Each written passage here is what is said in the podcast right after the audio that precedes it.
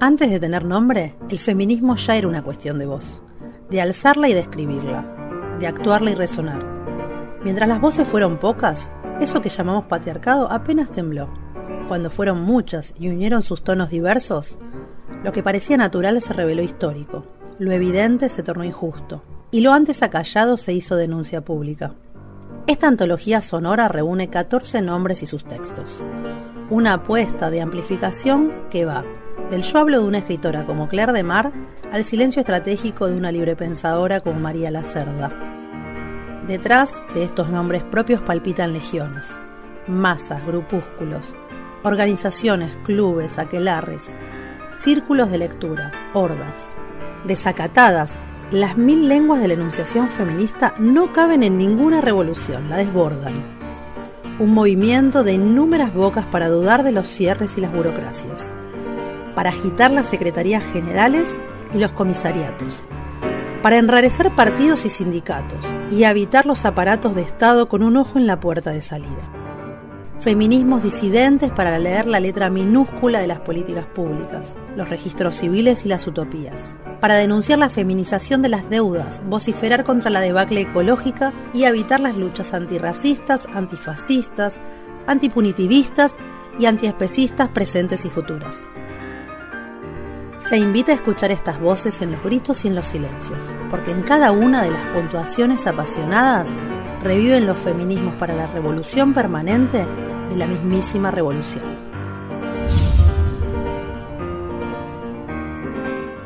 Emma Goldman, poliamorosa. En una de sus giras de propaganda, Alexandra Kollontai visitó los Estados Unidos.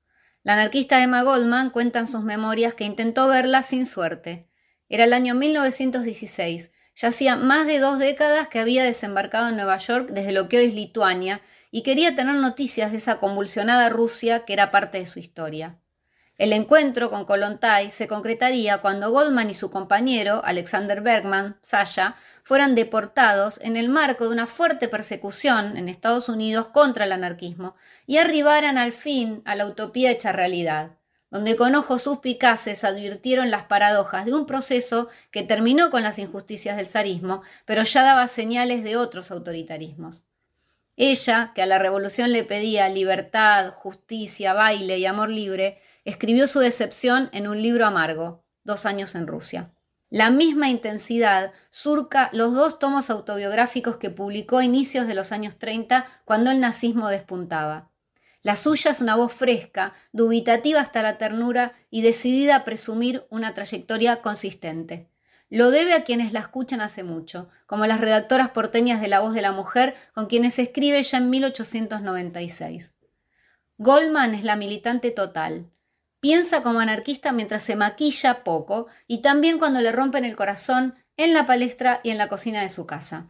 Es una gran oradora, a veces la policía la detenía tras sus conferencias sobre sexualidad y anticoncepción, a veces irrumpía para llevársela. Cuando describe las experiencias de cárcel y de pasión, surgen bellas fisuras en el mármol de su imagen pública. La invasión del cuerpo, el tiempo capturado, la entrega. Si el anarquismo fue pródigo en teorías sobre el amor, resultó mucho menos generoso en relatos personales.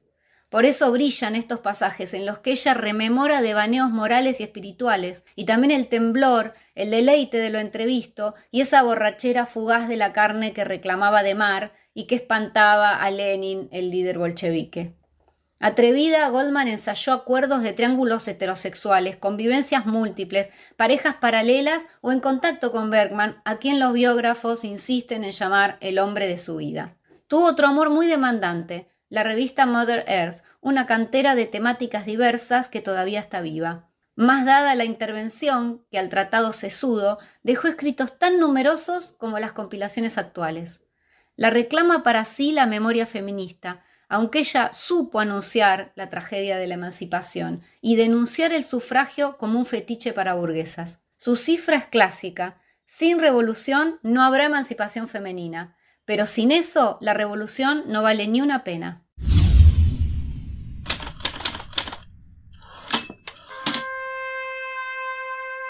Emma Goldman, en la voz de Naila Bacareza.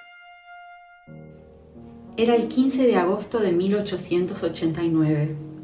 el día de mi llegada a la ciudad de Nueva York. Tenía 20 años. Todo lo que me había sucedido hasta entonces quedaba atrás ahora, desechado como un vestido viejo. Tenía delante de mí un nuevo mundo, extraño y aterrador, pero tenía juventud, buena salud y un ideal apasionado. Estaba decidida a afrontar resueltamente lo que fuese que lo nuevo me tenía reservado. Todas mis posesiones consistían en cinco dólares y un pequeño bolso de mano. Mi máquina de coser, que debía ayudarme a ser independiente, la había facturado como equipaje. Comencé a caminar sin saber la distancia que había desde la calle 42 oeste al Bowery, donde vivía mi tía, ignorante del enervante calor de un día de agosto en Nueva York. Qué confusa e interminable puede parecer una gran ciudad al recién llegado, qué inclemente y qué hostil. Por fin llegó la noche tan esperada, mi primer meeting en memoria de los mártires de Chicago. Fui con Sasha Bergman a la Copper Union y pronto empezó el meeting. Most subió a la tribuna y el resto pareció borrarse. Me vi atrapada en el torbellino de su elocuencia, zarandeada. Mi alma se contraía y se expandía con los cambios de tono de su voz. Ya no era un discurso, eran truenos mezclados con los destellos de los rayos. Era un grito apasionado y salvaje contra lo que había sucedido en Chicago, una llamada feroz a batallar contra el enemigo, una llamada a la propaganda por el hecho, a la venganza.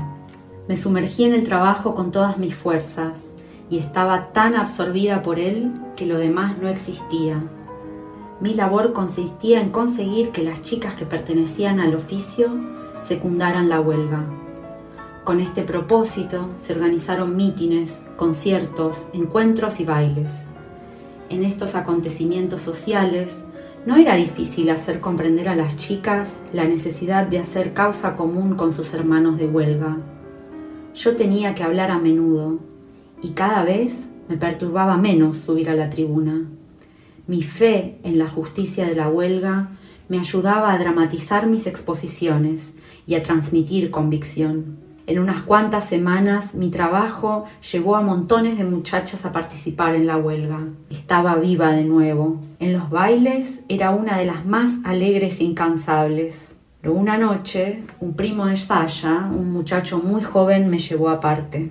Con gravedad, como si fuera a anunciarme la muerte de un compañero querido, me susurró que bailar no era propio de un agitador, al menos no con ese abandono. Era indigno de una persona que estaba en camino a convertirse en alguien importante en el movimiento anarquista. Mi frivolidad solo haría daño a la causa. La insolencia del muchacho me puso furiosa. Le dije que se metiera en sus asuntos. Estaba cansada de que me echaran siempre en cara a la causa. No creía que una causa que defendía un maravilloso ideal, el anarquismo, la liberación de las convenciones y los prejuicios, exigiera la negación de la vida y la felicidad. Insistí en que la causa no podía esperar de mí que me metiera a monja y que el movimiento no debería ser convertido en un claustro. Si significaba eso, no quería saber nada de ella. Quiero libertad, el derecho a expresarse libremente, el derecho de todos a las cosas bellas. Eso significaba anarquismo para mí y lo viviría así a pesar del mundo entero de la cárcel, de las persecuciones, de todo. Sí, viviría mi ideal incluso a pesar de la condena de mis compañeros más próximos. Esta fue una producción de Miel de Arcilla Contenidos. Para saber más de nosotras, búscanos en las redes.